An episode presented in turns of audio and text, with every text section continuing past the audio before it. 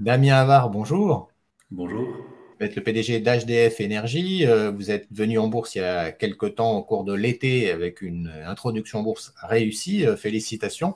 On va parler avec vous d'énergie notamment d'hydrogène. Euh, quand on parle d'hydrogène justement avec vous, de quel type d'hydrogène parle-t-on exactement?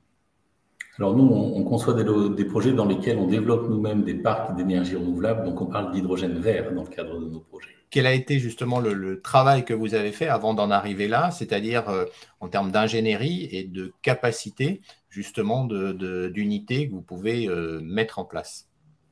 Alors on, vient d'annoncer un projet en Guyane qui s'appelle CEOG et qui est l'aboutissement euh, d'un travail d'ingénierie qui a démarré il y a six ans d'ingénierie technique, d'ingénierie financière, d'ingénierie dans l'organisation des projets. Voilà, on est en fait organisé avec euh, ces trois divisions au sein d'HDF et, on a l'aboutissement du, travail de fond qui a été réalisé avec l'annonce du projet CEOG en Guyane euh, qui a été annoncé donc il y a, il y a quelques heures ou quelques jours, ce projet de 170 millions d'euros d'investissement. Oui, parce que quand on, euh, vous parliez d'hydrogène vert, c'est vrai que quand on a parlé de l'hydrogène hein, comme solution énergétique, il y a eu beaucoup de questions au début sur justement l'origine de cet hydrogène qui pouvait venir de, euh, de, pétrole, par exemple. Et là, on disait, bah, c'est pas l'hydrogène vert, ce ne sera pas la solution.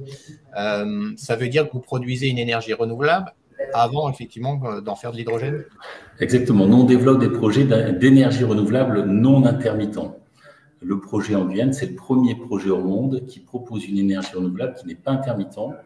Et pourquoi? C'est qu'on va installer un parc photovoltaïque ou, éolien dans le cadre de d'autres projets. Et l'hydrogène va nous permettre de stocker pendant la journée les surplus d'énergie renouvelable pour restituer la nuit de l'électricité dans la pile, dans la pile à combustible qu'on va fabriquer. Donc le rendu final, c'est une énergie renouvelable qui n'est pas intermittente.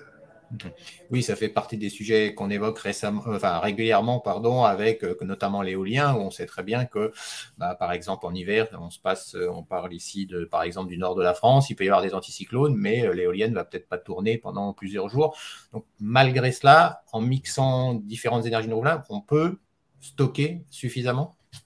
Alors, c'est la suite du renouvelable, c'est d'être capable de le produire au moment où les gens en ont besoin. Depuis 15 ans, le défi des renouvelables, c'était de produire des énergies renouvelables de moins en moins chères. Et parce que les énergies renouvelables sont pas chères, on peut aujourd'hui casser de la molécule d'eau à partir d'énergies renouvelables. L'eau, c'est H2O. Et, en fait, l'hydrogène, c'est une conséquence euh, du fait de pouvoir casser la molécule d'eau dans un électrolyseur. Et à partir du moment où vous avez cet hydrogène qui a été produit à partir de renouvelables, vous pouvez l'utiliser pour l'industrie, vous pouvez l'utiliser dans les véhicules hydrogène. Et le métier d'HDF, c'est d'utiliser l'hydrogène pour refaire de l'électricité à la demande. Donc ça, ça peut être sur le marché européen et ça peut être à l'international. On va combiner sur le même site la production de renouvelables, son stockage sur le même site, et, on est en capacité. Notre projet en Guyane, c'est la première fois au monde qu'il y ait un projet d'énergie renouvelable non intermittent, comme peut fonctionner un groupe électrogène. Donc ça, c'était, on va dire, on peut dire que c'était attendu. C'était attendu et c'est la suite. les énergies renouvelables, c'était une politique de l'offre. Ça envoie de l'électricité sur les réseaux. Les réseaux doivent se débrouiller et ça pose des problèmes parce que ça s'arrête, ça reprend s'il y a un nuage, ça ne peut pas produire en permanence. Maintenant, on va chercher à faire des énergies renouvelables qui dépendent, qui répondent à la demande qui répondent aux besoins des utilisateurs. Et là, l'hydrogène est fondamental parce que combiné aux batteries lithium qui permettent de faire des stockages courts d'énergie, l'hydrogène, ça va permettre d'avoir des stockages longs d'énergie, de produire en continu pendant des jours, pendant des semaines. Et là, on est dans une vraie offre euh, de, de, de, de services qui permet d'aller dans le futur vers des énergies renouvelables en permanence à des prix compétitifs sur le long terme sans avoir besoin du tout de, de subventions. Mhm.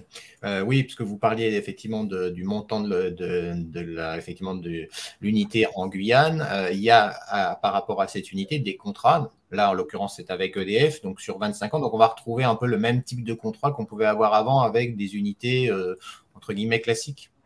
Exactement. En fait, beaucoup d'endroits dans le monde, il y a 20% de l'énergie mondiale qui fonctionne sur des groupes thermiques, qui sont des gros groupes électrogènes.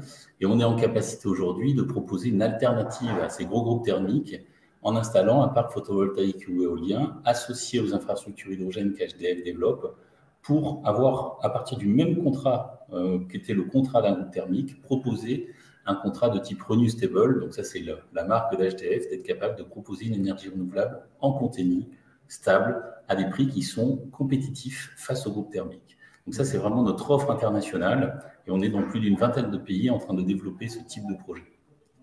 Alors, je, voyais effectivement dans le descriptif du projet différents acteurs qui sont avec vous hein, euh, sur effectivement ce, premier projet. Euh, on connaît McPhee, qui est aussi une société cotée en bourse. Donc, qu'apporte, je dirais, est-ce que ça veut dire que vous vous placez en maître d'œuvre quelque part de, ce projet? Comment, comment se, passent les choses?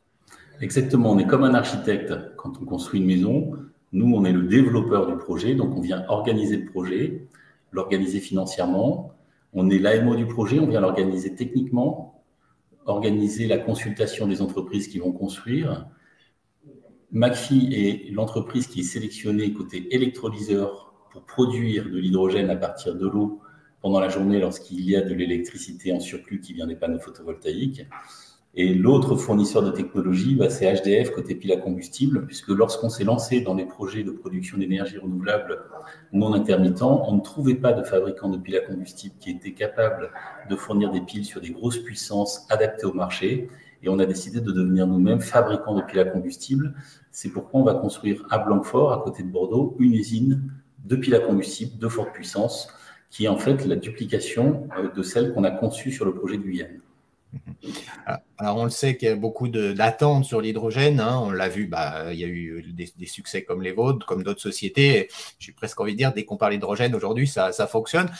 Après, bien sûr, bah, il va y avoir ces développements, ces financements, euh, la réussite des projets. Et puis, c'est voilà, une aventure entrepreneuriale. Vous avez donné d'ailleurs des, euh, des, objectifs un petit peu 2025 hein, sur l'activité les investisseurs attendent aussi de la rentabilité. Comment vous allez piloter, si on peut dire, les prochains projets euh, maintenant des, prochains mois? Alors nous, on avait parlé du projet CO qui allait bientôt arriver. Maintenant, on est fiers de pouvoir dire que Siemens va construire, que McPhee est le fournisseur, qu'il y a des banques privées qui financent le projet, parce que ça montre qu'on est capable de sortir un projet avec une maturité technologique, avec des garanties, avec des prêteurs, des financeurs qui sont sur un taux d'endettement de 80% alors, et, donc, on est sur un ratio où il faut 20% de fonds propres et 80% d'endettement. Ça nous permet de rentrer dans une phase de duplication de ce type de projet. Il fallait que le projet CEOC sorte, qu'on montre qu'on est vraiment sur un projet qui devient un standard international. Et maintenant, on est en train de le dupliquer dans une vingtaine de pays. Donc, le métier d'HDS, ça va être dans les prochains mois et les prochaines années. On a déjà commencé les discussions dans une vingtaine de pays, mais de faire émerger d'autres projets de ce type mais de rentrer dans le détail de ce projet pour voir comment on a standardisé certaines choses, comment on est rentré en capacité d'industrialiser des piles fort puissance en partenariat avec Ballard, je pense que c'est ces, éléments qui sont constitutifs de, l'ADN d'HDF et du fait qu'on a des perspectives qui sont importantes en termes de chiffre d'affaires et de déploiement euh, international. Merci beaucoup, euh, Damien Avard, d'avoir fait le point avec nous aujourd'hui. Merci beaucoup.